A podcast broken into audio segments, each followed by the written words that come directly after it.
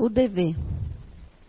O dever é obrigação moral, primeiro para consigo mesmo, em seguida para com os outros. O dever é a lei da vida, encontra-se desde os menores detalhes, assim como nos mais elevados atos.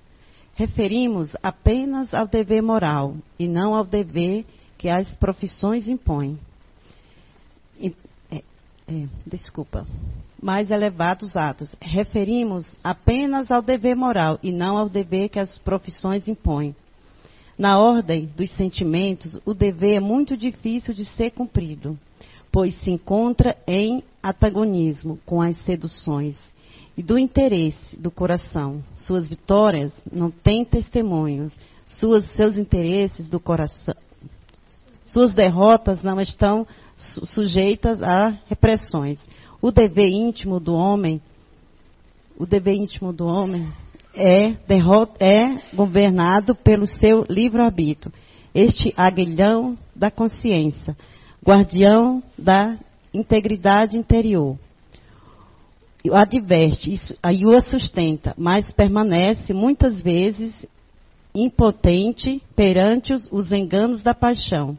O dever do coração fielmente observado, eleva o homem, mas como este dever pode ser determinado, onde ele começa, onde ele termina, o dever começa precisamente no ponto onde ameaçamos a felicidade ou a tranquilidade do vosso próximo e termina no limite em que não desejai-vos não desejai-vos revê-los transpostos em relação a vós mesmos. Boa noite.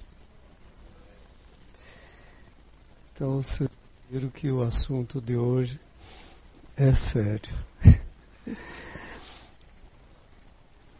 Nos diz o espírito André Luiz, psicografado por Chico Xavier, que a felicidade é outro nome que se dá à paz de consciência. Ora, quem não busca felicidade? Todos, não é mesmo? Agora, como conseguir essa paz de consciência, senão o cumprimento pleno do nosso dever? Não é mesmo?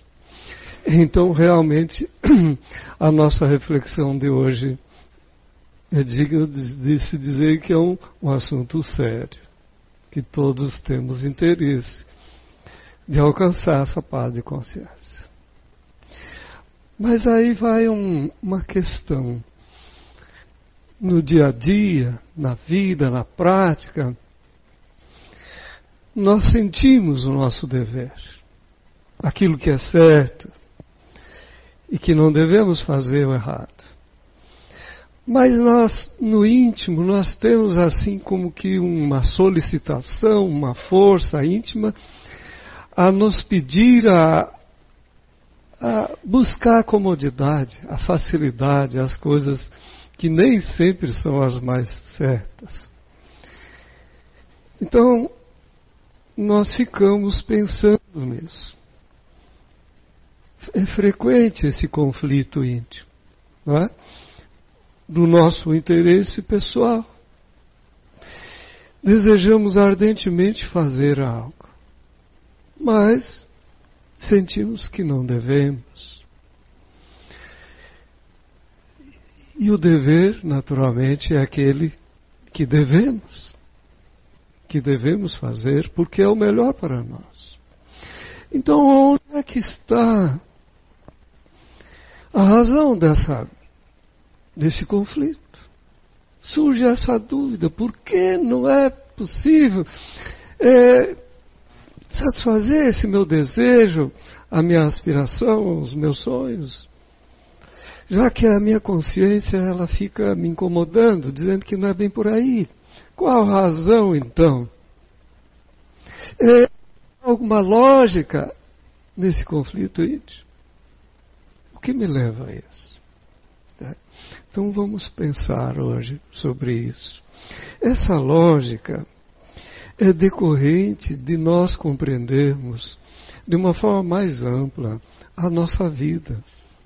de nos reconhecermos que somos espíritos imortais, que estamos transitando por um longo processo de evolução e que muitas vezes o que desejamos são assim interesses do imediato e que não nos trazem nada de melhor para esse longo processo é, evolutivo que tem que ser visto para mais longe, não é mesmo?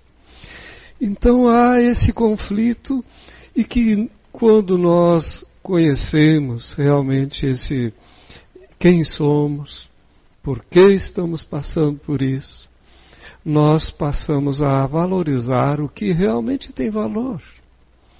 E passamos a ouvir a nossa consciência para o cumprimento desse dever. Então a evolução, ela é individual, é uma conquista pessoal. Eu não posso pedir para ninguém evoluir por mim.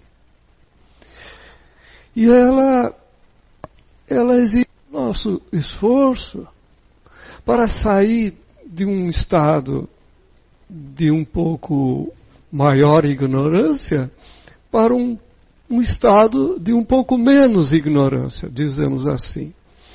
Porque chegaram à plenitude da sabedoria, temos um longo processo de evolução a trilhar. Mas é nesse sentido que nós estamos andando. Então saímos dos prazeres animalizados, que são é, sensórios, materiais, físicos, para alcançarmos uma plenitude dos prazeres da alma espiritualizados, dos sentimentos, das virtudes da alma, que nos libertam, nos fazem felizes. Longo processo e caminho.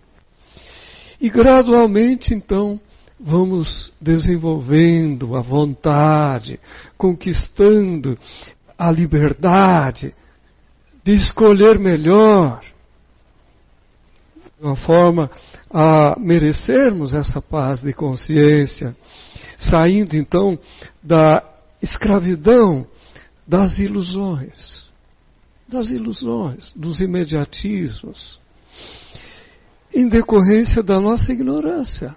As opções que fazemos, elas nem sempre são mais felizes.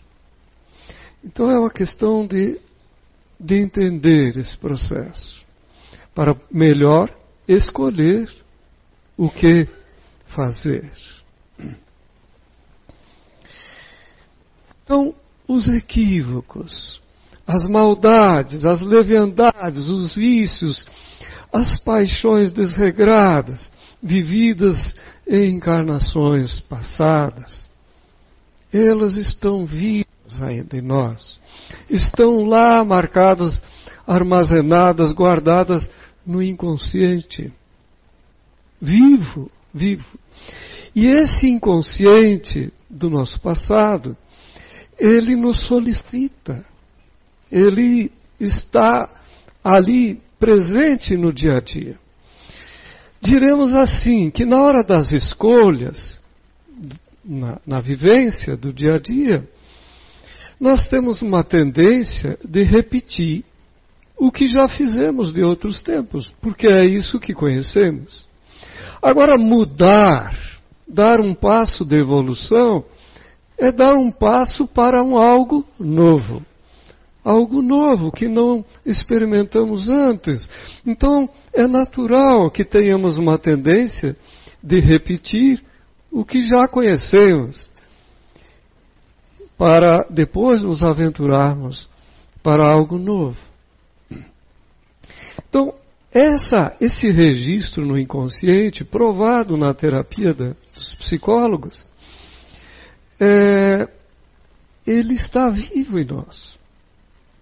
E nós temos que ter o cuidado de ter assim um domínio sobre essa nossa tendência do passado. Então somente iremos então gozar de uma perfeita harmonia quando aprendermos a respeitar e valorizar é, a vida em harmonia com a lei divina, que é a vontade de Deus. E só com essa nossa vivência em harmonia com a lei de Deus é que nós vamos sentir a harmonia da nossa consciência.